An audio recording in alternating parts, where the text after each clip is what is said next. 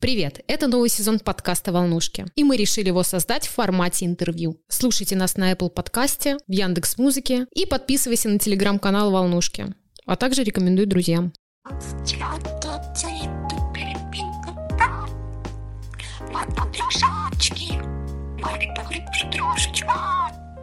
У нас сегодня в гостях супер гость, чьими рекомендациями я делюсь в своих подкастах, ветеринарный врач, специалист по здоровью и лечению птиц, а в простонародье птичий доктор Козлитин Валентин Евгеньевич. Здрасте. Всем привет.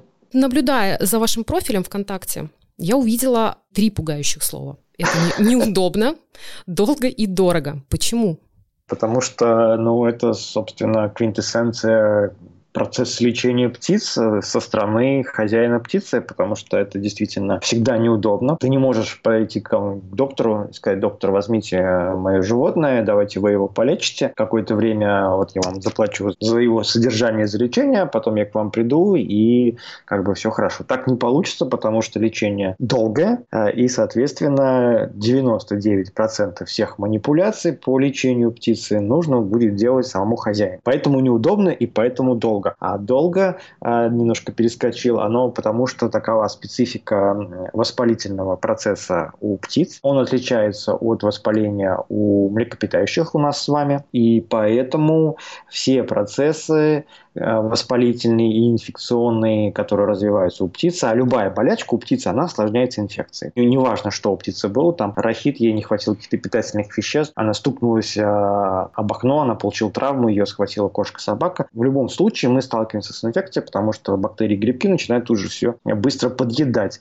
И, соответственно, развивается инфекция, а инфекция – это воспалительный процесс. И организм птицы устроен таким образом, что а, он стремится ограничить место инфекции, образовав вокруг него капсулу. У млекопитающих а, и у людей, в частности, у нас гной жидкий, а гной – это продукты воспаления, которые образуются вместе инфекции. Да? И поэтому как бы можно проткнуть что-то спустить, промыть, бактерии лишние удалить, э, и, в общем-то, все довольно просто. А у птиц образуется такая капсула, которую антибиотики и противогрибковые вещества не могут просто так попасть. Соответственно, нужно а, длительное время и большие дозировки препаратов, чтобы препараты попали внутрь этой капсулы. Она, называется гранулем. И отсюда вытекает вот это вот следствие практическое, которое написано меня на странице. Это длительность лечения. Она всегда у птиц дольше, чем у млекопитающих. У любого хозяина кошки-собаки, он когда спросит хозяина птицы, насколько, сколько вы лечитесь. У него глаза просто могут на лоб выскакивать, что несколько месяцев идет лечение, а когда начинают еще уточнять про дозировки, там то же самое по сравнению с кошками-собаками, с крысками, дозировки просто гигантские, и это все следствие именно особенностей воспалительного процесса у птиц, и это, а, собственно, делает процесс лечения долгим. А дорогим его делает то, что, во-первых, сами препараты используются в больших количествах. Как я уже сказал, дозировки все большие. Казалось бы, волнистый попугайчик там, или канареечка, и, а на нее в, в длительном э, расчете времени все равно уходит большое количество препаратов. Плюс большинство препаратов э, не дешевые. Плюс э, лечение – это всегда контроль с помощью анализов, с помощью рентгена, это оплата работы врача. Отсюда и вытекает, что, что этот процесс становится дорогим он намного дороже по сравнению с теми же самыми правильными домашними животными. Правильными, потому что птица – это не домашнее животное. Ну и, собственно, поэтому, так как у меня опыт лечения и общения с клиентами уже много лет, на третий десяток пошел, мне как бы уже усталось каждый раз объяснять, что так вот, э, и как-то раньше, когда я начинал э, все этот процесс, нужно было человеку объяснить, что и как. В конце концов, вот я решил, что если человек сразу не понимает таких вещей и, и не, не видит явного предупреждения о том, с чем ему придется столкнуться, ну, я вот вешаю такую красную тряпочку и э, прагматично мыслящий человек, который не поддается эмоциям, он сразу понимает, что легко тут не будет. Ну да, да, да. Вот. Поэтому эти три страшных слова висят, они как бы и обозначают такую техническую сторону процесса и сразу же отсеивают э, людей, которые не могут физически справиться с лечением птицы просто потому, что у них другой склад нервной системы. Просто я знаю, что многих именно новичков пугает это, что и дорого, и долго, и неудобно. И вообще все эти ветврачи шарлатаны, они столько денег только высасывают, что с ума сойти. Это все понятно кто-то где-то раскручивает такую социальную мифологему о том, что ветеринарные врачи, они вот бабло лопаты гребут, так же, как стоматологи и адвокаты. Да, да, да, да, да. А потому что как бы обывателю он попадает в этот мир э, лечения птиц, да, с, со сказочной полянки, на которую он попадает, приходя в зоомагазин, там, где ему в подсознание закладывают мысль о том, что птичку дома держать это вообще кайфово, это легко, и просто, да, и вот он с этой волшебной полянки пришел, купил вниз пугачик за 300 рублей. Вдруг у него какая-то беда случилась, и этот неподготовленный человек, он не ожидал, в принципе, что там под капотом вообще, вообще-то сервисная служба, которая требует больших капиталовложений, да, и он приходит к врачу, и у него тоже начинается такой шок, Просто потому, что человек не знал, сколько это стоит, и он не ожидал. Раньше же все легко было, да, а теперь тут хобана такой закулисье открывается, и... а это закулисье создано, собственно, продавцами птиц, и вот эти вот многолетней идеей о содержании попугайчиков, о содержании птичек, да, то есть это что-то такое легко, легко и просто, то, что в рутинном режиме висит э, где-то вот клеточка с канареечками там в, в рестике, да, и оно все как бы вот чирикает и хорошо, и поет, э, и никаких проблем с ним не бывает. А, а оказывается, что здесь большая такая засада. В этой парадигме люди э, думают, что все легко, потом сталкиваются с тем, что это на самом деле долго, дорого и неудобно, и тут же уже происходит такая линия раздела тех, кто ну, как такой, принимает это к сведению, такой, ну да, долго, дорого, неудобно. Дальше мы двигаемся к задаче, допустим, вылечить птичку. А тут говорит, да ну нафиг, да. И... Ну да, проще нового купить. И... Конечно, я вообще не подписывался на эти да.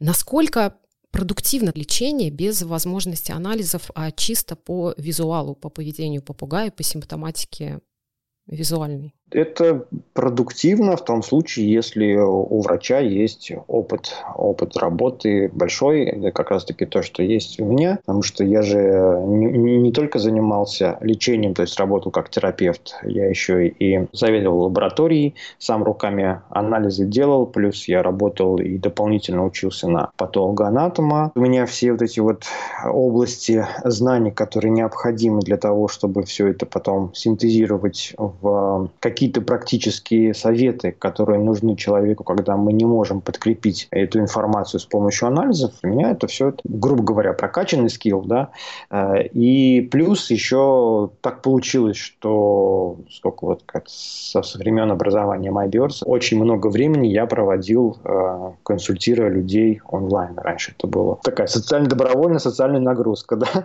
вот, и э, лет пять или семь я занимался тем, что консультировал, консультировал параллельно с тем, что я принимал людей э, в клинике, соответственно, у меня уже выработалось понимание, как люди преподносят информацию, как с них эту информацию спрашивать, что мне нужно для того, чтобы понять, что происходит с птицей. И вот в такой ситуации, как у меня, то есть есть еще несколько человек, у кого такой навык синтезировался, и мы можем делать верные предположения о том, что происходит в птице в случае, если нет возможности сделать анализ. Если же просто кто-то там э, не, не имеющий э, знаний, или сейчас просто люди вот э, смотрят, о, а давайте мы тоже будем консультировать. Это же, по сути, небольшое ответвление инфобизнеса, да, вот можно организовывать вебинары, можно делать консультации, и молодежь такая смотрит, а давайте мы тоже этим будем заниматься. А, и тут возникает засада, что для того, чтобы этим заниматься, нужно сначала лет 10-15 отработать в клинике. Есть у нас э, такие раскрученные в социальных сетях э, якобы ветврачи, в кавычках, которые действительно берут огромные деньги за консультации, доходят до 20 тысяч рублей. Иногда выезжают на дом, просто смотрят птицу и ставят какие-то мифические выдуманные диагнозы. Но я думаю, вы понимаете, о ком я говорю. Да, очень хорошо знаете. Все эти персонажи на слуху не только у хозяев, но и э, у врачей. Как вообще бороться с таким? Государство должно с этим бороться, потому что человек, который не является специалистом в какой-то области, предоставляет услуги, не имея специального образования, если его государство э, по рукам не бьет, то мы-то чем, чем можем тут э, помочь? Мы только можем как бы оповещать людей о том, что, ребята, птиц лечит ветеринарный врач, а не э, любой, кто да. сказал, что он доктор, да, то халатик одел или даже не одел. Вот вы говорили про рентген насколько это верно? И нужно ли всем птицам делать рентген, либо нет? Я думаю, что нужно всем делать птицам рентген, а независимо от того, как они выглядят, и есть ли у них признаки болезни, и вообще с чем, с чем вы пришли. Это нужно потому, что во-первых, какой бы опытный врач не был, рентген все равно это объективный показатель. То есть вот есть анализы субъективные, которые зависят от того, кто их делает, а есть анализы объективные. Да? То есть вот мы сделали рентген, и мы видим, что там есть. Интерпретировать может врач в зависимости от своего опыта, но мы по факту имеем э, такой скриншот того, что прямо здесь и сейчас у птицы имеется. Оно никуда не денется. Очень многие проблемы, опять же, в связи с особенностями птичьего организма, они даже опытному врачу могут быть незаметны длительное время. Поэтому я предпочитаю делать рентген всегда, хотя у меня у самого уже огромный клинический опыт, да, и в 90% случаев я могу сказать, какие проблемы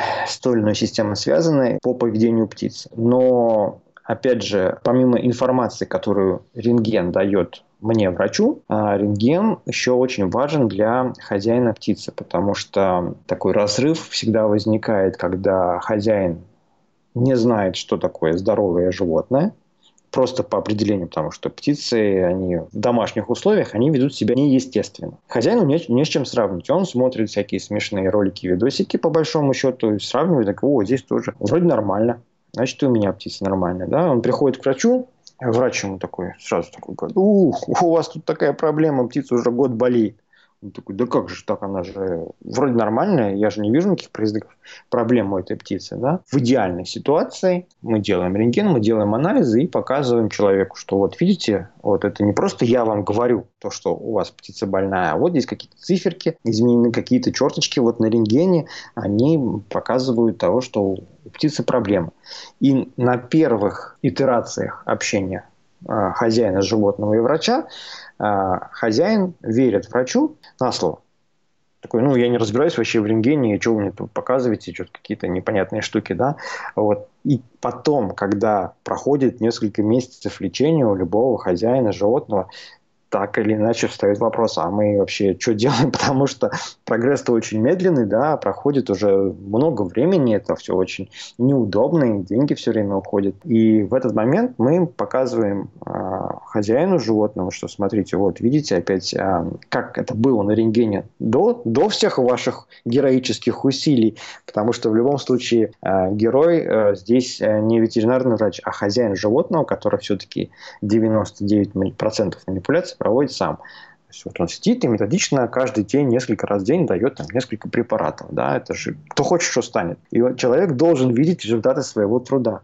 Если человек ориентируется только на поведение птицы, то, опять же, глаз, во-первых, замылит. Во-вторых, он так и не знает, как выглядит нормальное животное. А когда он уже видит ну, документально, как, как было и как изменилось, Тут даже если он ничего не понимает в рентгене, по крайней мере, он субъективно видит, ну, что-то изменилось в результате его действий. И это очень важно на самом деле для хозяина, потому что для любого человека важно видеть результат своего труда. Должны быть какие-то критерии, за которые мы цепляемся, чтобы понять, мы вообще в правильном направлении двигаемся или не в правильном. Поэтому рентген тоже полезен. Поэтому я всегда, когда начинаю работать с пациентом, рентген делаю всегда. И есть третий момент. Если все хорошо, э, у нас хорошая клиника, у нас э, хорошее качество рентгена, у нас есть э, наркоз, допустим, газовый, то риски которые есть для птицы на рентгене, они вообще стремятся к нулю. То есть это один из самых безопасных с точки зрения пациента способов получить огромное количество информации. Это не требует никаких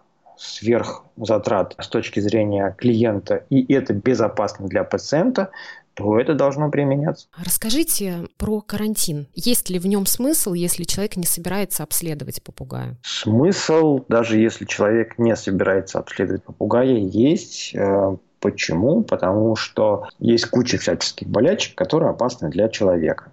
Да? И мы вот сейчас с вами разговариваем, мы разговариваем как врач и э, очень педантичный хозяин животного, который думает о животном. Да? У вас уже так ваш ход мысли весь направлен на то, нужен ли карантин для других животных. Но карантин же нужен еще и для хозяина птицы, для того, чтобы убедиться, что это животное не опасно для него. Об этом многие забывают и, опять же, все время уходит из поля внимания э, владельцев животных то, что это биология, это фактически природа, это не то, что мы в айфоне там скачали приложение, как какие-то картинки посмотрели, это все как-то вот нечто такое полувиртуальное, да? Нет, на самом деле любое животное это такое вот такой кусок природы. Кусок природы подразумевает под собой еще и наличие различных болезней, паразитов, которые опасны в том числе для человека. Поэтому карантин нужен, даже если у вас нет других животных, он нужен вам, чтобы убедиться, что зверька все в порядке, для вас этот зверек не опасен. Но опять же, как э, хозяин узнает о том, что у птицы есть это заболевание? Ну вот он посадил его в клетку на две недельки, и такой, ну, вроде ничего. Ну, ну ладно, там пару раз он блеванул зернышками. Ну, это, наверное, нормально, что-нибудь перекушал. ну, так у нас выбывательски это думают. Тем более, сколько видосиков, где птички блюют. Ой, нормально, там под музычку все еще Да, да, да, да. Ну, нормально. Наверное, у них такое поведение. Это очень большая проблема, да, обучения владельцев животных тому, что нормально, то, что ненормально. К сожалению, все идет с, с того, что уроки биологии в школе, они очень сильно отдалены от реальности, да, и люди теряют, в принципе, связь с живой природой.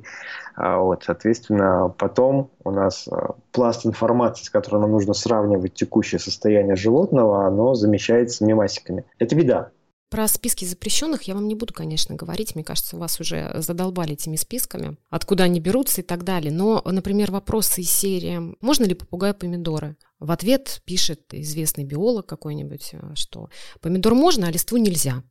Или калину можно давать, но после заморозков, иначе э, это вызывает рвоту. Как это вообще может быть? Как бы современный человек, он очень сильно оторван, э, в принципе, от живой природы. И фактически, когда к нему попадает животное, любое, неважно, то это птичка или кошечка, это как раз-таки вот и есть то самое прикладное взаимодействие с живой природой. У нас э, у подавляющего большинства жителей на планете, скажем так, которая проживает в урбанизированных условиях, да, мы смотрим за природой в лучшем случае из окошка. А, в общем-то, большую часть времени мы смотрим в мониторчик телефона или компьютера, и у нас нет связи с живым, и отсюда возникают все эти различные коллизии, да, что вот мы птичке можем дать помидорчик, а листики этого помидорчика опасные почему-то. Если кто-то написал, почему бы нет? Написано же, да? Для каждого человека социальная сеть сейчас это очень такой мощный источник информации. Из просто развлекаловки оно превратилось такой в ежедневный источник информации. И этот источник информации, он легко манипулируем. Причем в нашей отрасли, в частности, в области содержания животных, в большинстве случаев без всякого умысла. То есть, если мы смотрим какие-то политические вещи или коммерческие, где маркетинг работает вовсю, и все эти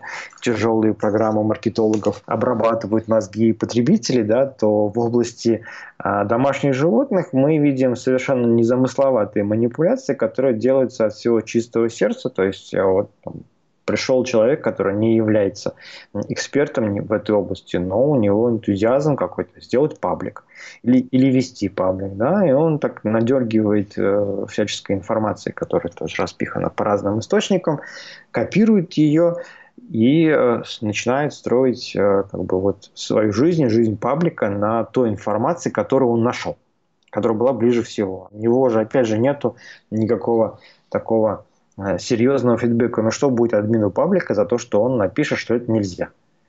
А вот ничего не будет. Ну, будет немножко, может быть, там холиварчик, но это для любого админа паблика это хорошо, это же холивар, это Активность, активность, да, поднятие активности. Владельцы птиц сейчас уже, конечно, научились фильтровать информацию, критическое мышление включают, но все равно вот эта осторожность, она есть. Даже, я знаю, там и авокадо дают, и манго. Манго, папайя, хвоя. Да, но при этом мне, например, пишут, а вы даете животный белок? Боятся вводить какие-то продукты? Я, например, пишу, ну даю там периодически, но у них вот такой страх, ну вы даете, наверное, у вас с птицами все нормально. Я говорю, да нет, у меня птицы там на, на лечение, но никто мне ничего не запрещал. Вот, вот, давали а, белок. Да, да, да, да, заболел. Ну, это тоже такое бывает. Но, в общем, все равно боятся вводить новый продукт. Даже по чуть-чуть там пишешь, ну вы по чуть-чуть, ну посмотрите за реакцией. Все-таки индивидуальную непереносимость никто не отменял. Это как с людьми все работает. На людях тоже все по-разному работает. И если мы говорим человеку, ну, посмотреть, как с людьми работает, знаете, меня один из таких первых тупиков, который у меня возник, когда я еще был студентом. Пришел на прием кошка, я еще тогда еще кошек принимал. И я начинаю объяснять хозяйке о том, как... А там бабушка такая же взрослая, лет 80, наверное. О том, что нужно правильное питание, то, все, что вот э, и, и всякие процедуры выполнять. Э, и она мне так говорит, ну, вот у меня дед, ему сейчас 95 лет, он и курит, и пьет, и вообще он шашлык ест, как бы, и все в порядке, да, что ты мне тут затираешь про правильное питание для кота. И э, я понимаю, что я не могу ничем возразить. А тут уже все, да. Тут уже... Правило, все как у людей, оно тоже имеет свои операции, и к чему оно может привести, тоже непонятно. То есть, опять же, Почему все такие коллизии возникают? Потому что то, о чем я говорил, во-первых, большинство людей сейчас, они страшно далеки от биологии, вообще во всех смыслах. Вот. И это касается в том числе это было хорошо видно на примере от этой пандемии ковида, да, как, как все просто вдруг стали обсуждать на полном серьезе какие-то примитивные биологические закономерности, и это стало причиной э, холиваров и политических решений. Там, да, то есть это говорит о том, что мы в целом, э, наша цивилизация оторвалась уже от природы настолько, что банальные биологические истины, которые для врача, для ветеринара, там, для любого биолога является как бы самим собой, потому что этого человека обучили, да, а для людей со стороны это какие-то вообще откровения. С точки зрения хозяина животного, в отличение животного выглядит именно таким образом. Мы же никак не можем оценить вот нам сейчас э, нас на деньги разводят, или нам говорят, что да, действительно, вот это вот так и так. Все эти примеры социальные, в том числе и в, в пандемии, они все являются следствием того, что у нас нету опыта и знаний в этой области. То есть для нас это вот, как бы казалось бы, естественно, но опять же, это естественно для меня, как специалиста, который постоянно работает с живой природой, да, а, кажется непонятным, как может человек не знать даже, как работает ну, там, хотя бы в базовых вещах его собственный организм. знаете, у меня такое выработалось мнение, что все дороги а, владельца птиц ведут к Валентину Козлитину. Вот все. Потому что я думала завести попугая, начала изучать информацию. Соответственно, вот эти все известные паблики, где списки запрещенных, там, разрешенных. Естественно, я на это все ведусь. Дальше начинаю что-то читать, в другие паблики переходить. Как раз вот попала на форум. Думаю, что? Кто это тут пишет, что можно там авокадо? А кто это к хвою можно? Да хвою нельзя, что это за бред? Мне же там в паблике написали. И я смотрю, Валентин Козлитин. Я, интересно, ну-ка надо почитать. И все, и я как залипла. У вас сайт, у вас э, социальные сети вы ведете. У вас все расписано настолько по полочкам и настолько все понятно, что вопросов вообще практически-то не возникает. Я знаю до сих пор владельцев птиц, кто в шоке. Ну как он там все разрешает? Я говорю, ну вы зайдите, почитайте. Но там же все объясняют, все по полочкам раскладывают, что, где и почему и когда. Он ну, все разрешает, да, раньше да. запрещен. На самом деле, это тоже такая ситуация, она э, отражает э, в некоторой степени мое собственное развитие как ветеринарного врача и мое развитие как э, ну, администратора, наверное, вот всяческих социальных э, штук-дрюк, да, потому что я, собственно, и сайт делал, я его делал э, именно с точки зрения образовательной, и форум у меня был как сбоку припек, и я не ожидал, что людям нужно больше болтать, чем получать знания. И поэтому у меня форум вышел из-под контроля. Но тем не менее, тем не менее, на тот момент, когда я организовывал сайт, я руководствовался той информацией, которая была у меня, потому что ну, в любом случае мы, когда развиваемся, мы берем то, что есть. Да? И обучение, оно строится в любом случае, в любой отрасли на повторении того, что, того опыта, который уже есть, который как-то институализирован и считается нормальным. И, соответственно, вот я, у меня был тогда период, когда я сравнивал а, медицину птиц, которая имеется а, на Западе. То есть была такая традиция содержания птиц советская, и была уже медицина птиц западная, которая и, и то, и другое мне стало доступным потому что вот, ну, в Союзе было невозможно получить доступ к информации практически о современных методах лечения и вообще какой-то философии содержания, которая как-то отличалась бы от нашего содержания. И, соответственно, я увидев вот эту вот глобальную разницу между тем, как подходит к лечению птиц у нас, я понял, что мы не можем ориентироваться на, на старые знания, которые были, скажем так, в традиционном русле, на которых я сам вырос, на этих книжках всех советских, там рахмановские книжки э, и, и, и прочие его клоны. Клоны, потому что по большому счету вся вот э, советская литература, она была о содержании птиц. Она была такая довольно однообразная, ну, мало чем отличалась там от одного автора к другому, потому что они все как бы воспроизводили свой опыт содержания вот в тех условиях, в которых они жили.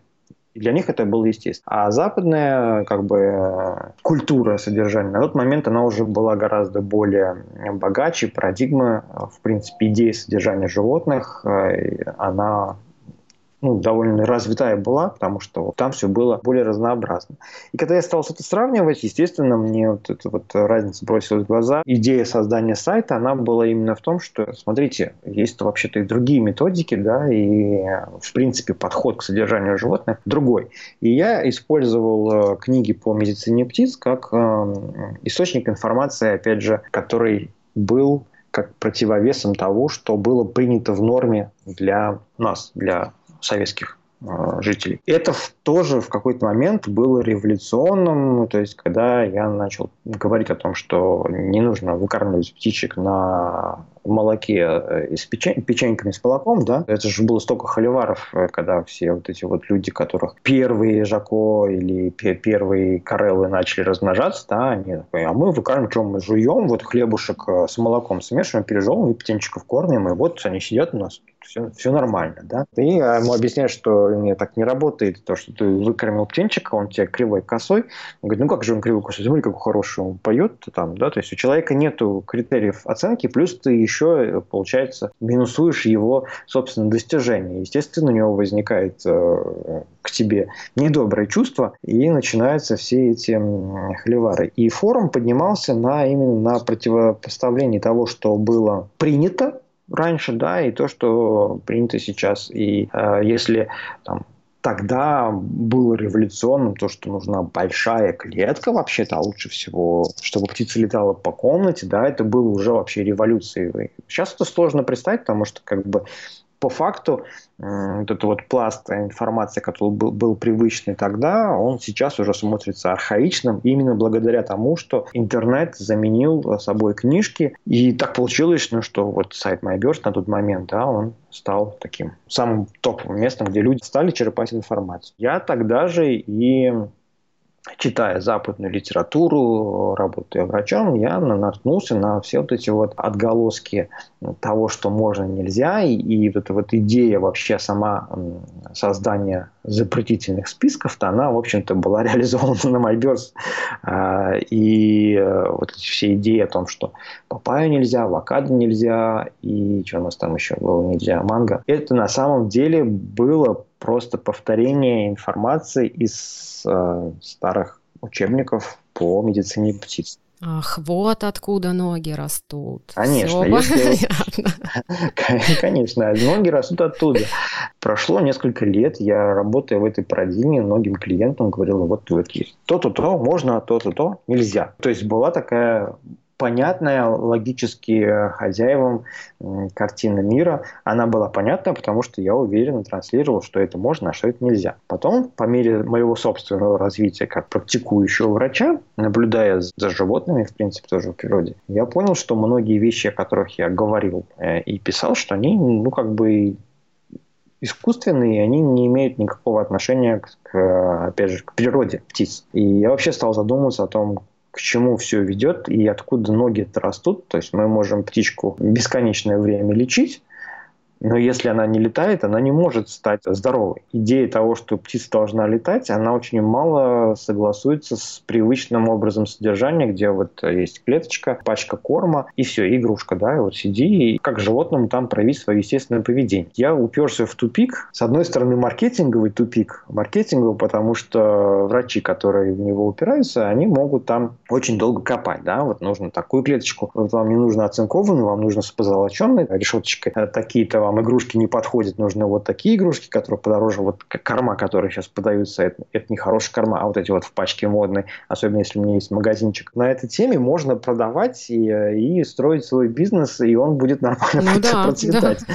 Вот. А я увидел противоречие о том, что животные, которые содержатся у нас как объект нашего как бы такой бытовой культуры, оно, в принципе, оказывается не приспособлено к жизни в таких условиях. И какая бы клетушечка у птички не была, и какую бы модную пачку корма э, хозяин не покупал, он не может обеспечить птице базовые условия для того, чтобы она была здоровой и чтобы она не болела.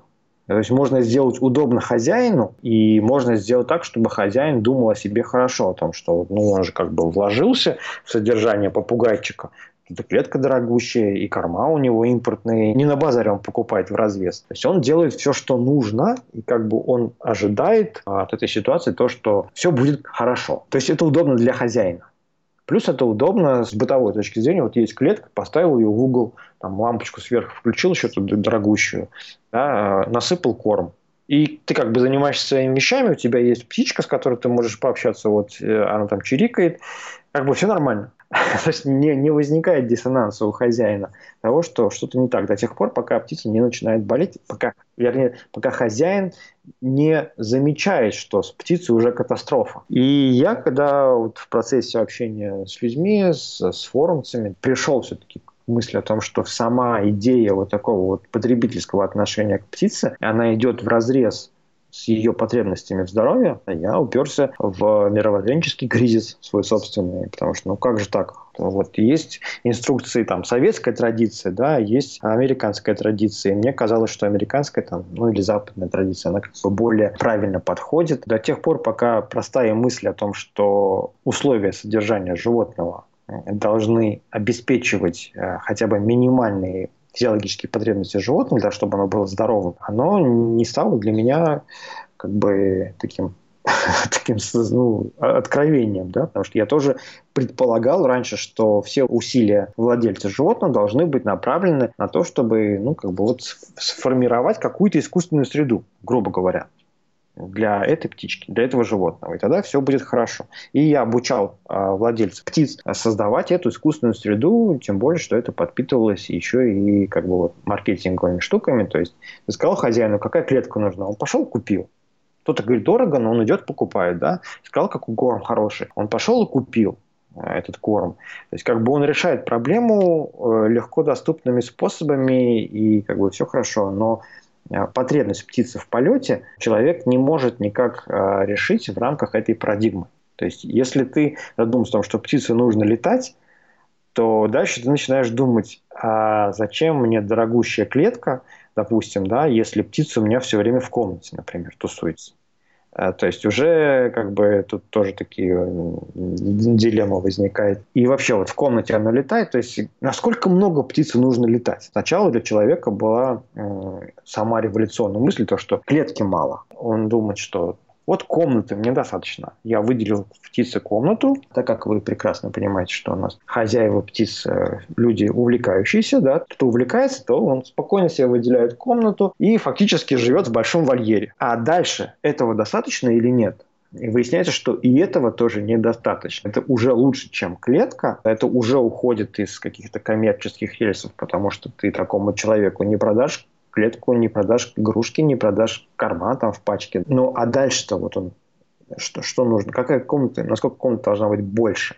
Еще чтобы птица в конце концов перестала болеть, чтобы она была здоровой. И тут ты выходишь э, уже за пределы комнаты и понимаешь, что для того, чтобы птица летала, нужно, чтобы она летала, в общем-то, на свежем воздухе. Утыкаешься, ну что окей, а как ее обучить, чтобы она не улетела? Выясняется, что это в первую очередь работа человека над собой. Не то, что ты пошел кому-то купил что-то, а тебе нужно затратить свое время для того, чтобы обучить птицу командам, да, то есть ты уже должен менять свою жизнь, причем жизнь менять не просто в рамках вот этой парадигмы э, купил-продал. Ты должен сам вкладываться в свои, свои усилия для того, чтобы эта зверюшка, которую ты захотел, чтобы она сидела и чирикала.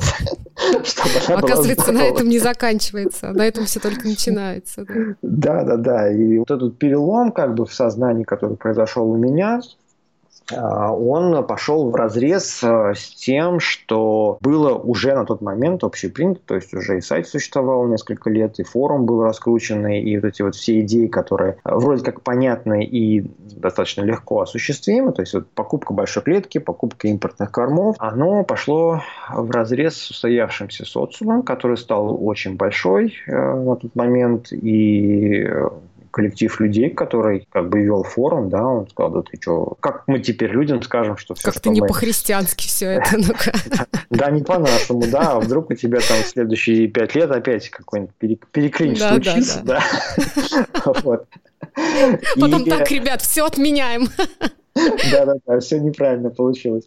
То есть это естественный процесс развития любого мыслящего специалиста, да, то есть ты проходишь э, такие стадии развития, профессионального развития. Оно просто имело в случае со мной такие социальные последствия, потому что уже была большая команда людей, которая вела этот форум. Когда я начал говорить о том, что, ребята, это неправильно, и вот статью о кормлении птиц, которую писал несколько человек, нам нужно поменять вообще в принципе. Эти люди, они сказали, да не, не, мы ничего менять не будем, давай-ка мы отменим тебя, да, грубо говоря.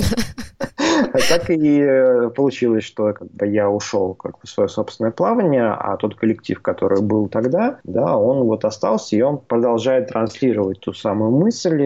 Они, конечно, сейчас уже остались там на обочине информационного потока, да, я имею в виду MyBirds, принципе, мало кто про него вспоминает, да, сейчас все в фабриках сидят. Но статьи, где все эти запреты э, висят, и где якобы подписано, что я говорю, что авокадо нельзя, оно до сих пор подписано моим именем, а я ничего с этим сделать не могу. И поэтому информационные копатели информации, да, современные пользователи интернета, они когда добираются до глубины глубин, такие, ну вот же, вот же он там, в 2004 году говорил, что это, это нельзя, да, а теперь он говорит, что это можно. Адекватные это люди понимают, что, естественно, человек профессионально растет, информация-то, она постоянно обновляется, постоянно меняется, что-то усовершенствуется, это вполне нормально. Не, ну оно, с одной стороны, логически понятно, с другой стороны, когда мы сталкиваемся с тем, что нам нужно менять свое мировоззрение, которое было основано на чем-то, мы должны переучиваться, да, и возникает всегда такое сопротивление внутреннее. Новые нейронные связи, они требуют э, некоторого усилия от человека. Поэтому кто-то предпочитает не строить новые нейронные связи, а выбирать э, не критическое мышление, а вот... Ну да, пойду по натоптанному. Время глистогонить птиц, насколько я знаю. Потому что рекомендация, да, у нас в конце осени. Да. Но многие владельцы считают, что препараты слишком токсичны для организма птицы. И есть ли смысл глистогонить без обнаружения гельминтов? Ну, когда есть возможность их обнаружить, их, конечно, нужно обнаруживать. Во-первых, не у всех есть возможность обратиться к квалифицированному специалисту. Паразитолог птичий, он, в принципе, тоже довольно сильно отличается от паразитолога обычного, потому что ты особенности методики и куча своих нюансов. То есть не в каждой клинике можно сделать анализ. Пока эта услуга не является вот такой легкодоступной да, в каждой клинике. Это первое. А второе, все-таки э, косность нашего мышления заключается в том, что если есть какой-то инструмент научный, э, в кавычках, да, на который мы ориентируемся как на какую-то базу, исходя из которой нам нужно делать какие-то действия, там, нет. Ну, люди, они склонны принимать его за аксиом. Есть отрицательный ответ, значит, все, все хорошо. Будем делать сигнальных листов. Или наоборот. Упускается из вида то, то, что это биология. Она не поддается стопроцентному прогнозированию и повторимости. Да? И те же самые глисты, они выделяются у птицы, ну, яйца глистов, условно говоря, они могут выделяться порциями. Вот сейчас ты какаху поймал, принес к врачу, он такой, у, -у глистов полно, да? А следующие 10 порций помета, они будут без глистов просто потому, без яиц глистов, просто потому что в этот момент не выделялись яйца у глиста. И человек, который об этом нюансе не знает, он такой пришел, ответ, ответ отрицательный. Он его получил в квалифицированной лаборатории там, у какого-то птичьего доктора или лаборанта, который занимается анализом для птиц. И для него это является как бы основой для его действия, о том, что делать ничего не надо, нет же глистов. Возникает уже вот эта вот э, коллизия. А на самом деле каждый анализ – это просто статистическая вероятность найти что-то, что мы ищем. Это не догма, это именно статистическая вероятность. Каждый анализ имеет свою чувствительность. Это значит, что мы с какой-то вероятностью можем найти то, что мы ищем. Он может быть точнее, может быть приближаться к 99%, но он никогда не будет равняться 100% для большинства анализов. И люди об этом либо не знают, либо забывают, э, и возникает опять же все эти холивары. Критическое мышление должно быть направлено на, у людей, во-первых, на собирание знания о том, откуда берется эта информация, как она берется. И, во-вторых, люди должны, опять же, критически оценивать, что будет, если это не делать. Это как с рентгеном. Вот меня в начале разговора спросили, вот почему я рекомендую всем его делать. Глистогонить можно сказать тоже по той же самой причине. Во-первых, это дешево. Во-вторых, э, это легко. Дать э, в клюв попугая глистогонный может каждый хозяин. Ну, для этого э, хозяину нужно пообщаться с врачом, с ветеринарным. И э, третий момент, безопасно ли это для животных в подавляющем большинстве ситуаций все, что касается глистов. Сам процесс глистогония, он для птицы в большинстве случаев безопасен, если препараты правильно подобраны. То есть вот этот вот страх людей дать какие-то таблетки, которые якобы подействуют неправильно, он в большинстве случаев не обоснован. То есть риски всей процедуры гораздо меньше, чем риск пропустить сейчас начало активного развития глистов, да, и через полгода птица не сможет какать, потому что у нее кишечник забит глистами. Поэтому гнать глистов надо. Опять же, почему это делается осенью и весной? Это не потому, что там какие-то циклы развития паразитов или есть какая-то взаимосвязь с живой природой. На самом деле это просто, чтобы у людей было, были временные рамки, чтобы запомнить. Два раза в год нужно гнать глистов, и все. Если вы купили попугайчика а, в зоомагазине, это не значит, что нужно дать там, в июле, да? Не нужно ждать до, до ноября, что, потому что доктор сказал, а, два раза в год крестогонит. Вот. Э, нужно просто понять, что это условные даты, чтобы вам было проще ориентироваться. Если вы покупаете птицу в зоомагазине, ее нужно по умолчанию просто крестогонить, потому что там куча всяких вещей неприятных. Это все, опять же, возвращаюсь к, к моменту о том, что мы очень далеки от природы, нам нужны какие-то инструкции. Короче, глистогоним все птиц, два раза в год. Это как, как отче наш. Вопрос э, от подписчика. Почему большинство птичьих докторов склоняются к тому, что пророст вреден? От себя скажу. Я знаю несколько владельцев птиц, которые не дают своим питомцам пророст из-за рекомендации, что его нужно менять каждые 3-4 часа, чтобы он не закис. Ну, э, опять же, э, ветеринарные врачи, как же, так же, как и человеческие врачи, во-первых, есть какой-то такой базовый пласт информации, который общий, общий для всех врачей. У врачей есть некое согласие, да, что вот так вот надо делать правильно. А дальше э, возникают различные уже интерпретации информации, которые очень сильно зависят от опыта врача, от его мировоззрения и прочее, прочее. То, что мы видим у медиков, которые не могут достаточно четко определить, что такое здоровый образ жизни, да, вот. А, потому что у каждого врача будет свой подход. А, или он, там, врач может рассказывать про то, что вот э, пить там вредно, а сам 50 грамм коньячка там выпиваешь. На 50 грамм можно. Да, то есть ты такой, а, а как ориентироваться? И то же самое, когда, эм, когда владельцы животных, они начинают говорить, а вот такие врачи говорят одно, а другие врачи говорят третье, а большинство врачей согласны с этим или не согласны с тем. Во-первых, а, интерпретация о том, о чем говорит врач в какое-то время, да, для кого а, она затруднена, опять же, неподготовленным человеком, потому что он не знает бэкграунда, с чем это было связано. Вот. Во-вторых, всегда возникают такие ситуации, когда врач должен сказать какую-то штуку, которая будет ну, максимально безопасна для большей части людей, которые некомпетентны в чем-то. Да? И, а, потому что любая вещь, доведенная до абсурда, она может приводить э, к проблемам. Это тот же самый про рост. Вот какие проблемы можно предположить, что они у человека могут вызвать э, проблемы, которые приведут к проблемам со здоровьем птиц. Да? То есть он прокис, а человек дал. Он заплесневел, а человек дал. Человек даже может не заметить, что он заплесневел. Вот таких тоже сейчас очень много людей, которые там не знают, как выглядит плесень.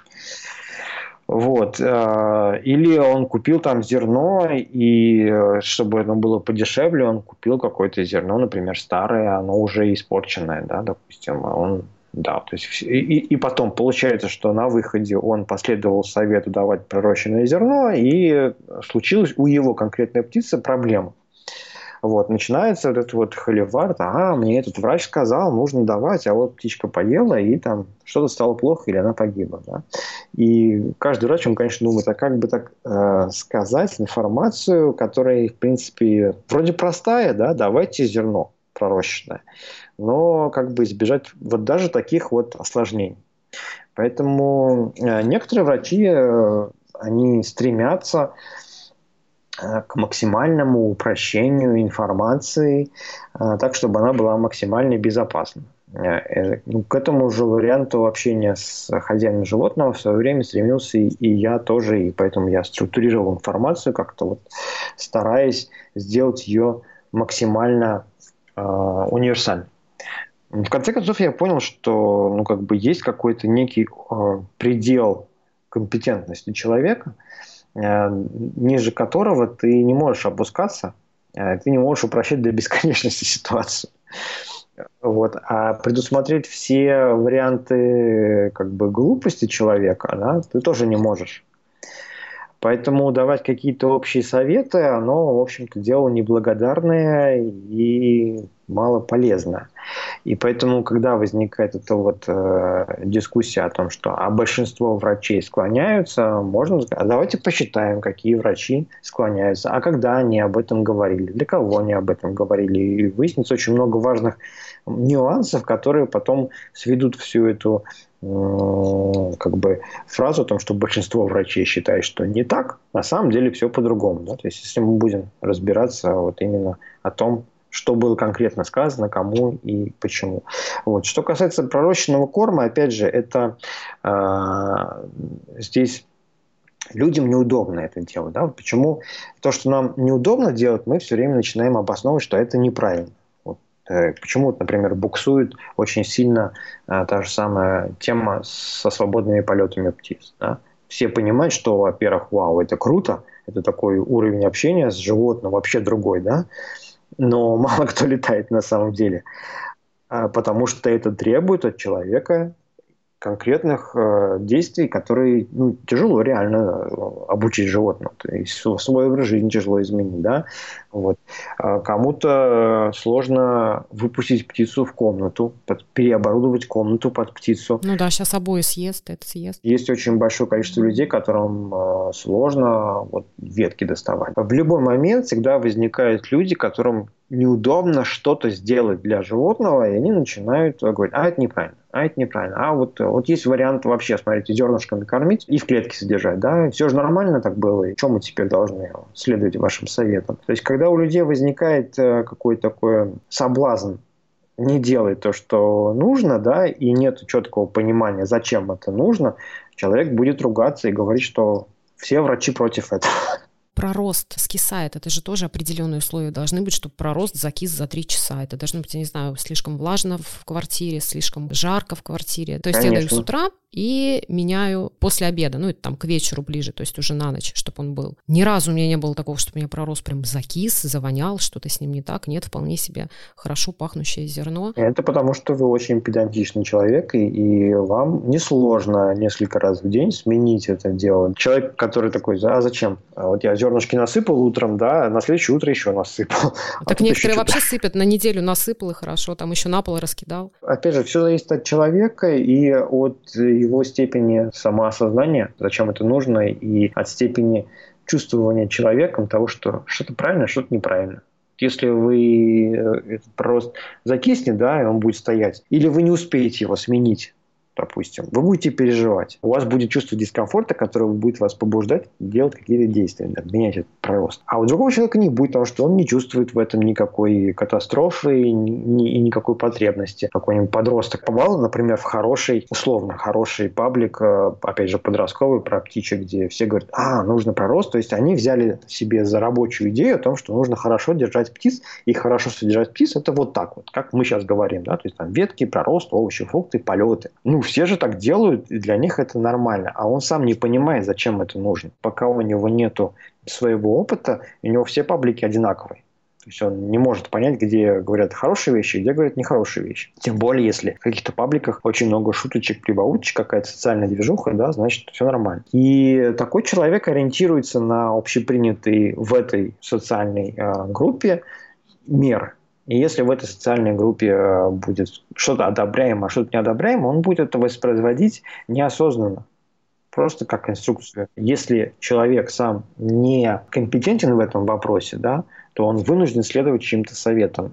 И критическая думалка, она может даже и, и не включаться. Поэтому здесь вот эти все холивары, опять же, нужно давать просто, не нужно давать просто. Они все упираются в способность человека размышлять и думать, зачем этот пророст нужен. Не потому что в этом паблике так все дают, а зачем он нужен, чтобы если у него не будет самого понимания, зачем это, это действие нужно делать, то у него не будет и как бы мотивов делать это действие правильно. Заходя на ваш сайт, читая статьи, мне все понятно, что для чего. Зачем? Ну вот дают пророст, я не знаю, зачем дают, может, ради прикола. Зашла, почитала, все понятно. Ну, это хорошо, это я рад такой оценке, потому что я, когда вот столкнулся, опять же, с тем, что то, что очевидно для меня, мне же нужно объяснить это человеку другому. Не просто объяснить, что проиллюстрировать. Я действительно искал способы объяснения этих вещей и э, наглядной иллюстрации важности этих вещей. Пока этого не было, все вот эти вот холивары были. Почему, опять же, все эти статьи там про елки появились, да? Потому что действительно в старых книжках и в русских, э, и советских, и в импортных было написано, что вот хвой давать нельзя. В очень малом количестве ну, источников информации было вообще была идея том, что хвой это как бы нормально.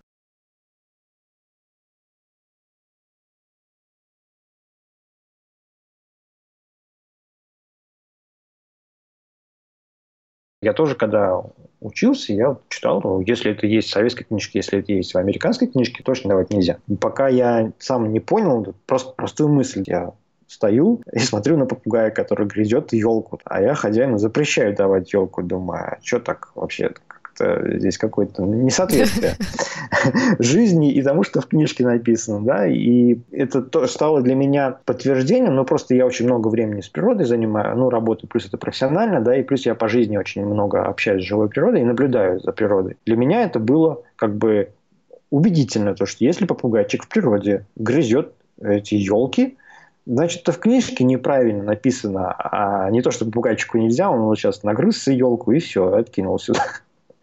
Вот.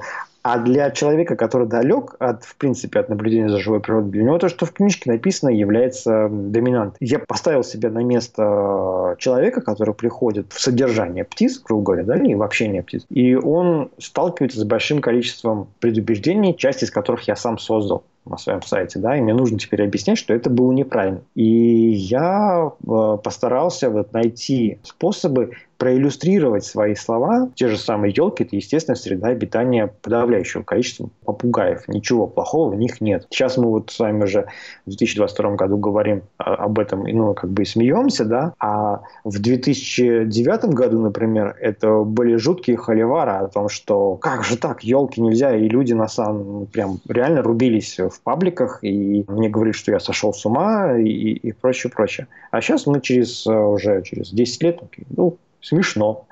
Сейчас уже смеются над теми, кто не дает хвою. Да. А почему нельзя хвою давать? Смола. Смола да, да. убьет вашего попугая. Да, а эти все истории о том, что там э, шишки нужно кипятить в духовке. Там. Да, да. Вместе, вместе с деревьями, которые нарвали, еще и уксусом полить. Все. Да, да, да. Нам смешно, но опять же, это мы в социальных пабликах прошли период активных холиваров, людей, которые действительно прожаривали шишки дома в духовке, да, там заливали их кипятком. И для них это было нормально. И так как они были админами разных пабликов, то для большой части любителей птиц это тоже было нормальное такое явление. Все прожаривают, и мы прожарим. Я была подписана на один паблик в ВК, и там, значит, используют ваши статьи, как вот, например, хвоя в рационе там попугаев. Я так читаю, там, ну вот, хорошо, да, подписано авторство Козлитин Валентин. Дальше пишут, в чем вред туи? Почему нельзя тую давать? То есть целая статья уже от администрации паблика. Я пишу, ребят, а вы ничего не попутали? То есть вы используете э, статьи Валентина Козлитина о том, что, значит, и хвою можно, и манго можно, и еще ряд продуктов, вы вообще делитесь его содержанием, его рекомендациями, но при этом вы запрещаете тую. Да, а, а мы не зачитали про тую. Нет, они, ну вот, ну вот, да, мы вот так считаем. Я говорю, как это странно у вас работает все. Вы либо выбираете рекомендации специалиста, либо как? А это 50 на 50. Все, что выгодно, это, мы да. пишем, что невыгодно, то мы не пишем. Так есть и вопросы всегда возникают, опять же, насколько человек должен быть компетентным в той или иной области знаний. Может быть, это моя профессиональная такая уже деформация, но чем больше я наблюдаю за хозяевами животных, тем больше я понимаю, что человек, во-первых, должен быть очень как бы разумным сам по себе для того, чтобы оценивать э, вообще э, всю ситуацию. И в конечном итоге хозяин должен становиться экспертом для себя, а экспертность подразумевает под собой очень серьезную как бы такую работу над собой, над э, анализом информации. И я сейчас, например, не вижу каких-то таких способов э, сильного упрощения ситуации, чтобы давать какие-то универсальные советы для людей, потому что я понимаю, что содержание животных, на самом деле любых животных, неважно, то это там, лошадь, кошка, собака, корова или птицы, это в принципе такая очень серьезная отрасль знания, и если мы все это упростим до какого-то уровня, где это еще работает, то это будет идти во вред животным. Поэтому я, конечно, стараюсь иллюстрировать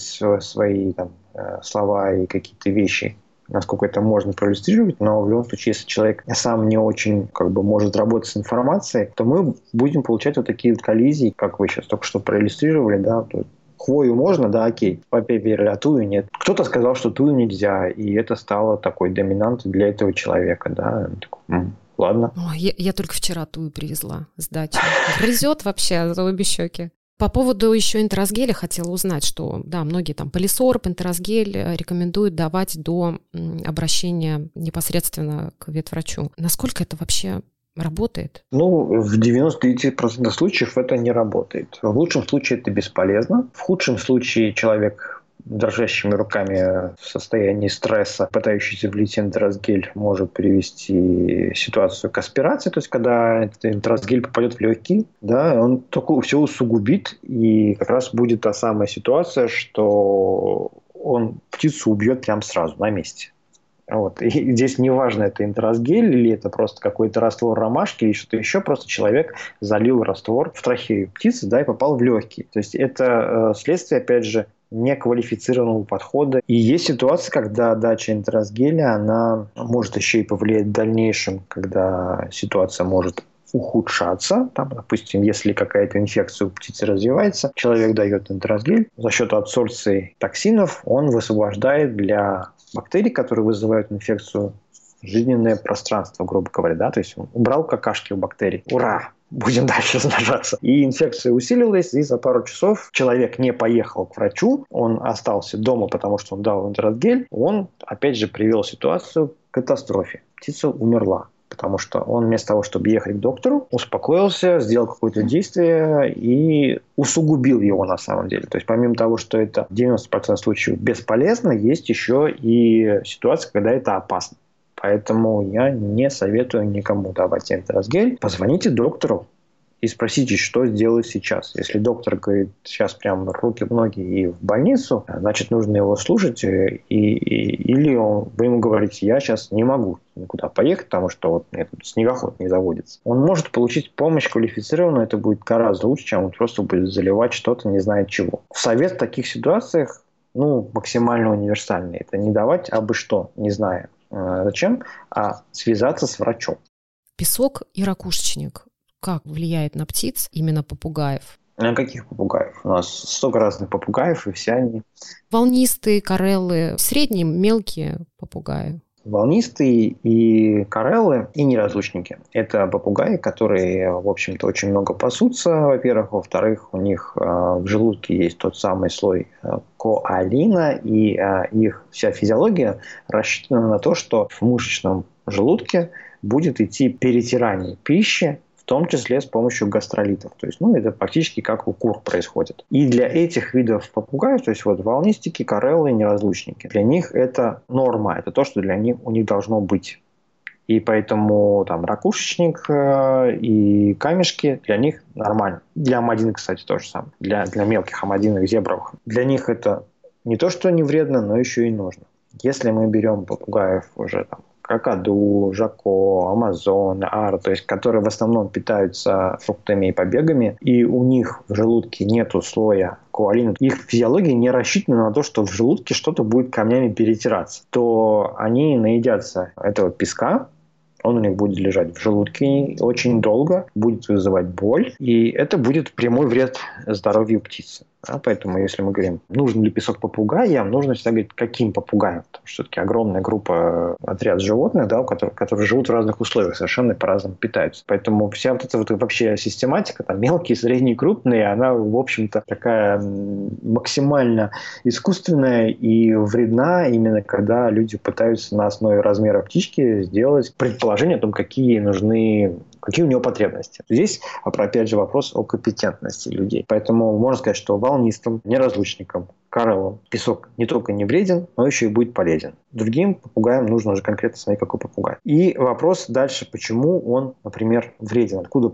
поступает информация о том, что песок, например, вреден. Они могут забить себе зоб или желудок. И, опять же, люди путают причину и следствие. Это птица забила себе зоб или желудок не потому, что у нее был в доступе песок, а потому что у птицы уже были проблемы, которые приводят к нарушению аппетита и к нарушению потребностей птицы, и птица наедается вот этими всякими несъедобными вещами не потому, что они у нее есть, а потому что она просто сейчас у нее извращенный аппетит, да, и если не будет песка, то попугай наестся там ниток от канатика, которого от игрового. Не будет канатика, он наестся просто вот луп от веток наберет, нажрется, и у нее а, будет закупорка зуба. В одной из групп девушка выставила копошилку, в которой были цветная бумага, типа гофрированная такая. И там все на нее накинулись, ужаснулись, что вы что, зоб забьет, эта бумага, вы зачем это делаете? А вы там ответили, что здоровый попугай бумагой не нажрется, а больной типа там и сеном, и песком, и чем угодно себе забьет зоб. Ситуация, когда ты не можешь предположить, как твои вроде бы максимально безопасные советы могут привести к катастрофе. Я говорю, что ветки нужны птицам. Объясняю, почему они нужны. Я не мог предположить, что если птица долго живет без веток, грубо говоря, да, то есть она вот всегда жила в таком классическом варианте клеточка, голая у нее присада и вот зернышки. Никогда не видела веток.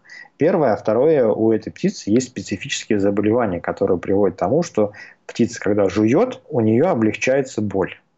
Вот, это очень частое состояние при поражениях там, позвонков и челюстного аппарата. И, соответственно, когда такой птице дают ветки, она жует просто потому, что ей становится хорошо, потому что она жует, челюстями двигает. Понимаете, у нее как бы такой процесс обезболивания происходит. И у меня была ситуация, когда пара Карелла, которая болела много лет, четко знаем, что она болела много лет, у нее была хроническая инфекция, да, у нее были поражены позвонки и суставы челюстей, и она содержалась вот таких вот условиях, и когда ей дали ветки, по моему совету, то есть врач назначил, не я назначил, а другой врач сказал, ну вот нужны ветки давать, без, без веток нельзя содержать, да, и кореллы обычных веток наелись настолько, что у них произошла закупорка зоба и закупорка желудка. Пришлось их откачивать. Одна птица погибла.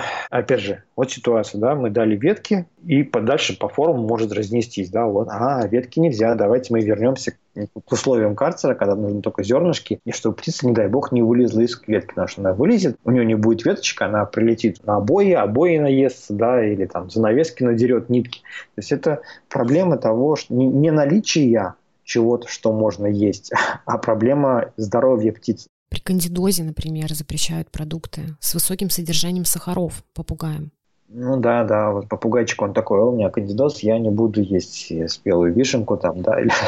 Вот мне интересно, я знаю, что э, запрещают, и вот откуда это пошло, и действительно ли это так? Откуда пошло, в данном случае не знаю, но моя философия, мой опыт говорит о том, что решать за птицу, что ей есть и сколько ей есть. Это дело не только неблагодарно, но еще и вредное для птицы. Первое, а второе, простое размышление, да, вот птица в природе, допустим, у нее там кандидоз или глисты или еще что-то. И она такая сидит на веточке, не-не, мне сахар нельзя, я это есть не буду. Я на диете. Да, тут сейчас стая такая полетела, ну поехали, там черешню есть. Не-не, я, пожалуй, не буду.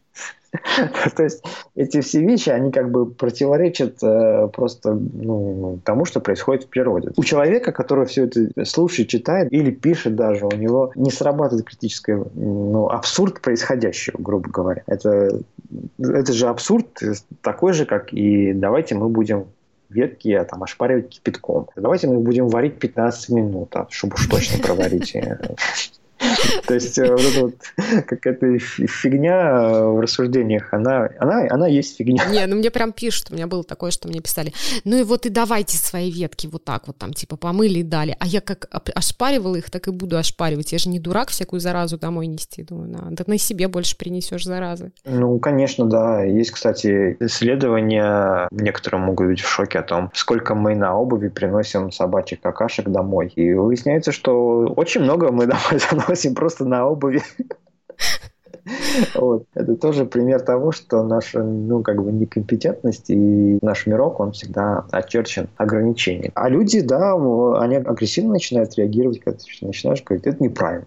А еще, когда в пабликах много раз повторяешь одно и то же, человек приходит новый туда спросить, а ему такой, да ты что, не читал вот это? Он такой, ну, как бы я и не обязан был прочитать, да. На него агрессивно так наехали, он такой уже сразу, вместо восприятия информации, он идет э, в психологическую защиту. И это ни к чему хорошему не приводит. Такие особенности общения в интернете.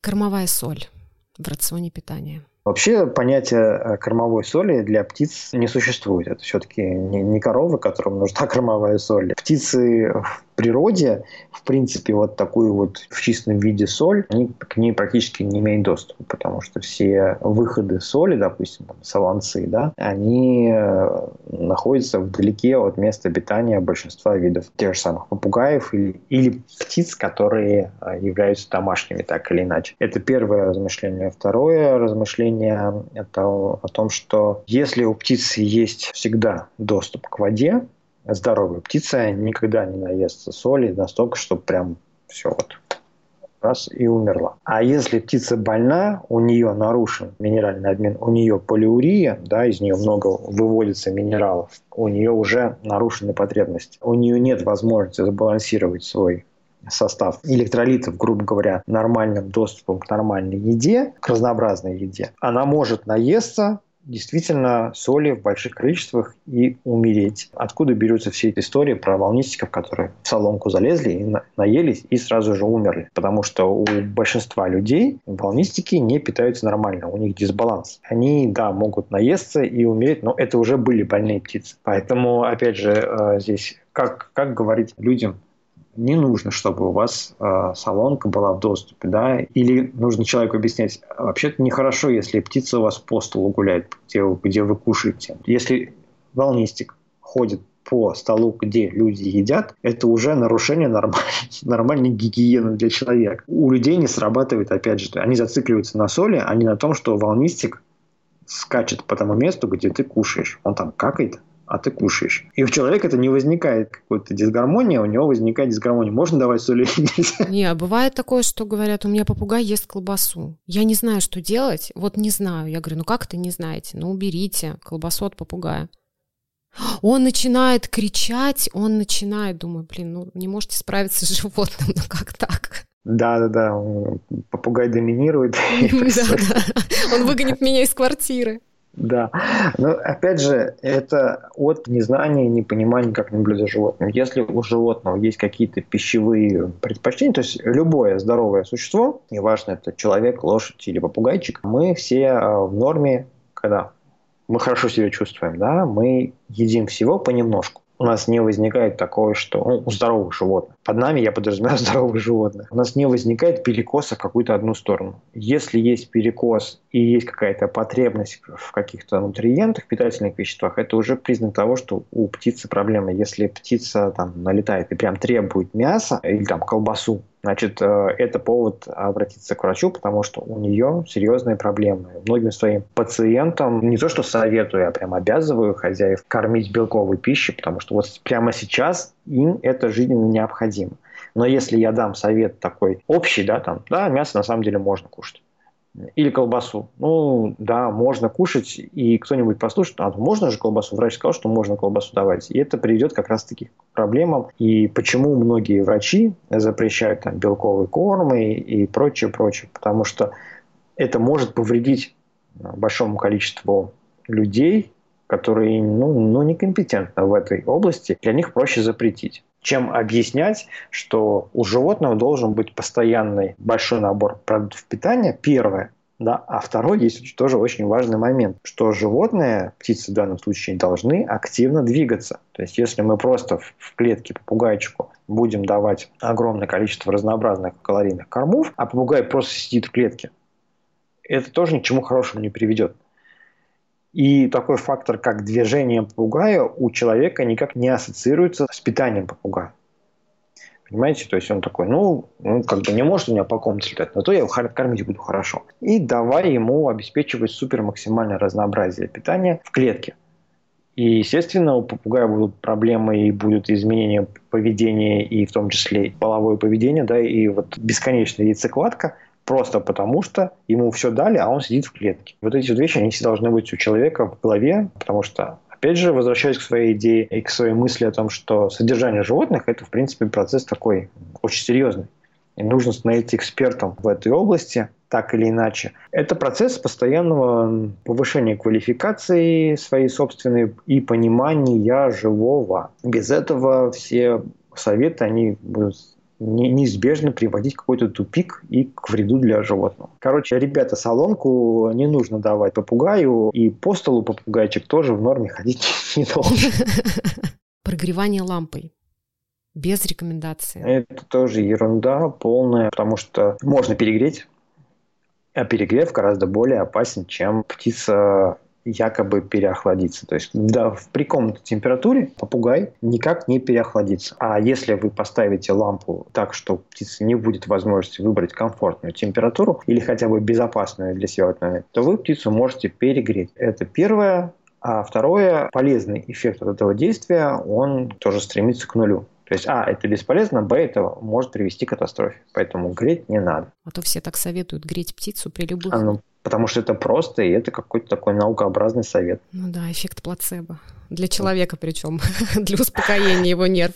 Именно, именно так, да. Надо что-то сделать. А ну, мы всегда, когда сталкиваемся со стрессовой ситуацией, мы придумываем для себя какие-то эрзац действия, чтобы успокоиться. Световой день для попугая – это постоянно в пабликах спорный вопрос именно при коррекции полового поведения. И многие советуют сокращать световой день по вашим рекомендациям. Я понимаю, что это никак не влияет, но я знаю даже ветврача, который советует сокращать до 6 часов в день. Ну, это вы еще не знаете самых экстремальных вариантов. Я знаю вид врачей, которые советуют до двух часов сокращать. Нормально. Чтобы вообще не понимала, где она находится. Да, это все берется из старых книг. Действительно, в старых книгах такая методика была, и эта методика, она частично используется в промышленном птицеводстве. Там такие фазаны, например, или куропатки, их когда содержат, вот, чтобы они друг другу морду не били, им включат свет, чтобы они поели, а потом свет включают. Два часа в день они только таким образом и живут, потому что иначе, если они будут жить, они друг друга убьют. А убьют они друг друга, потому что они просто содержатся в перенаселенном помещении. Опять же, возникает путаница разница с причиной и следствием. И когда это все переносит на животное, которое непродуктивное, которое содержится в домашних условиях, и все эти советы начинают воплощаться, то это, ну, это как минимум абсурдно, а как максимум это вредно. Зачем сокращать световой день, чтобы птица не неслась? Несется птица, потому что у нее хроническая инфекция которая приводит к тому, что у нее гормональный дисбаланс, плюс у нее нет нормального питания, нет нормального движения. Это все такая комплексная проблема, свет в данном случае, он вообще никак не влияет на этот процесс. Поэтому не нужно как бы ограничивать свет, не нужно ограничивать питание, потому что птице как раз-таки нужно максимум питания в этот момент, чтобы компенсировать потери, которые уходят на яйцо, да, на, на формирование. Самое главное, нужно лечить птицу от инфекции. Если человек такой, ладно, мы можем свет не выключать, но пусть она будет у нас летает по комнате. Еду я ей обеспечил. Остается четвертое, лечить птицу. Ну, блин, это же к доктору ходить, анализы сдавать. Ну, нафиг, не, не работает, да? Это, это нехороший совет. Применяем три пункта из четырех. И лампу включаем. Да, они не дают эффекта, и такой, не, фигня ваша, короче, совет не сработало. Короче, нужно помнить, что во-первых, все нужно делать в комплексе, не что-то одно, а все вместе. А во-вторых, основная проблема нарушения полового поведения птиц – это хронические инфекции. Если от них не избавляться, то можно действительно оставлять на 2 часа в день, чтобы птичка только поела, остальное время спала. Водопроводная вода или покупная? Если у вас водопровод, где течет хорошая вода, то вообще без проблем. Ну и, в принципе, птички в природе из лужицы пьют. Там много всего живого и все. Но если так размышлять, то мы очень быстро придем в логический тупик, потому что птички в природе по своему иммунному статусу это вообще-то зверюги такие, которым ничего не страшно. Да? А вот есть такой мемасик, там собака там, 5000 лет назад да, там, загрызла волков, загнала овец и поела еще бараньих какашек. И все ништяк. Да? Собака сейчас там хозяин чихнул, и все, мне понравилось. Вот это прям очень хорошая иллюстрация того, что какая разница между дикими животными и нашими попугайчиками, которые в неволе на них не чихнуть, не дыхнуть нельзя, они от всего могут умереть. Поэтому поить можно питьевой водой из крана, если вы сами ее пьете. Вот так будет проще всего. Да, более понятно будет. Многие вешают гамаки своим, ну, чаще это неразлучникам. Неразлучники, аратинги, всякие перуры. Опять же, такие споры возникают. Зачем вы это делаете? Это как бы к размножению их подтолкнет, не нужно этого делать. Да, это может подтолкнуть к размножению, это факт. Э, первое. Второе, то есть это может привести к, к болезни и спровоцировать болезнь, потому что в любом случае это мера, направленная на ограничение подвижности. Оно нам вроде прикольно, птичка в гамаке лежит, да? Но на самом деле нарушается нормальная естественный и э, есть такой э, термин диапазон движения. Да? То есть нормальное животное, у него диапазон движения гораздо больше, чем у животного, находящегося в стесненных обстоятельствах. И гамачок – это как раз-таки то, что стесняет движение. Соответственно, это ведет к вреду, это ведет к проблемам с опорно-двигательным аппаратом, это ведет к тому, что проблемы гормонального характера и негормональная стимуляция полового поведения, она все равно работает.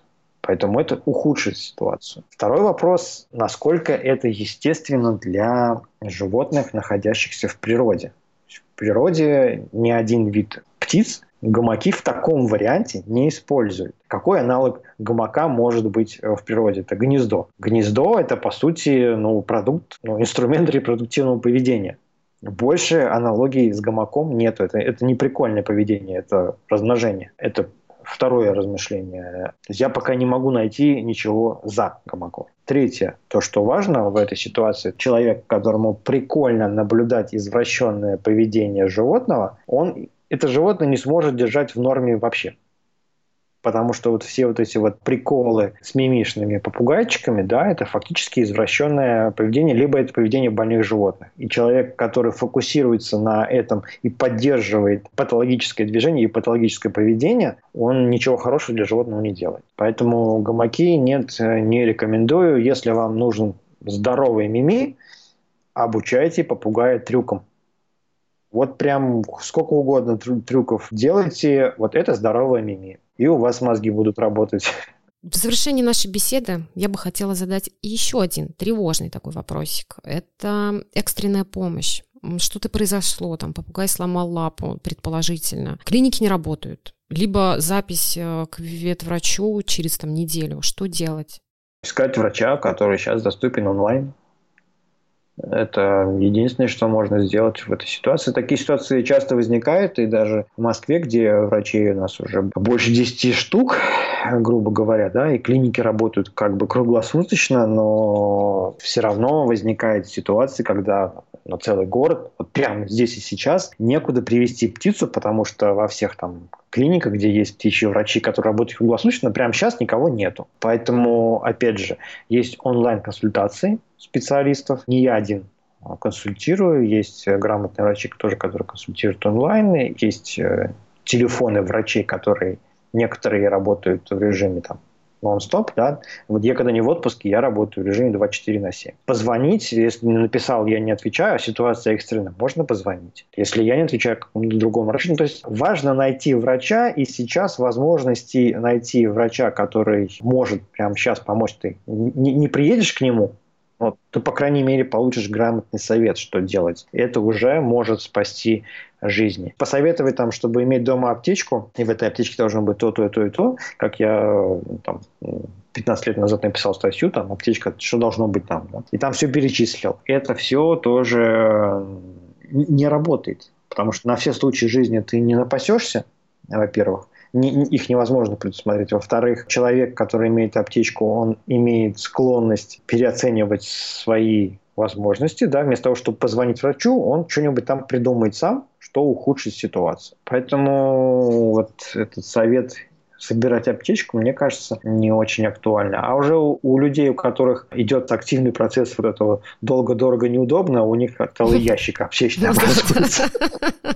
В общем, онлайн не бойтесь обращаться, потому что я знаю, что многие люди боятся почему-то, считая, что это выброс денег на ветер, но на самом деле это один из единственной возможностей на самом деле получить квалифицированную помощь от профессионала. Иногда, да, это единственный способ получить профессиональную помощь. Если вы обращаетесь не к профессионалу, конечно, это ни к чему хорошему не приведет. Для многих людей, которые, ну, действительно живут там, где нету, в принципе, птичьих врачей, да, для них это единственная возможность общаться с врачом. И такой момент, э, вот я много лет уже консультирую, когда начал консультировать, тоже был у людей психологический перелом такой. Знаете, когда я 7 лет на форуме бесплатно консультирую, это как бы нормально. Потом я начинаю говорить, так, ребят, что-то я как бы, ну, не могу больше бесплатно выполнять свою работу, по сути, да, это стоит столько. У людей это начинается такой шок, как так? Ты же бесплатно сервис обеспечивал, да? Это был первый переломный момент. Потом был переломный момент у людей, то, что лечить по интернету нельзя.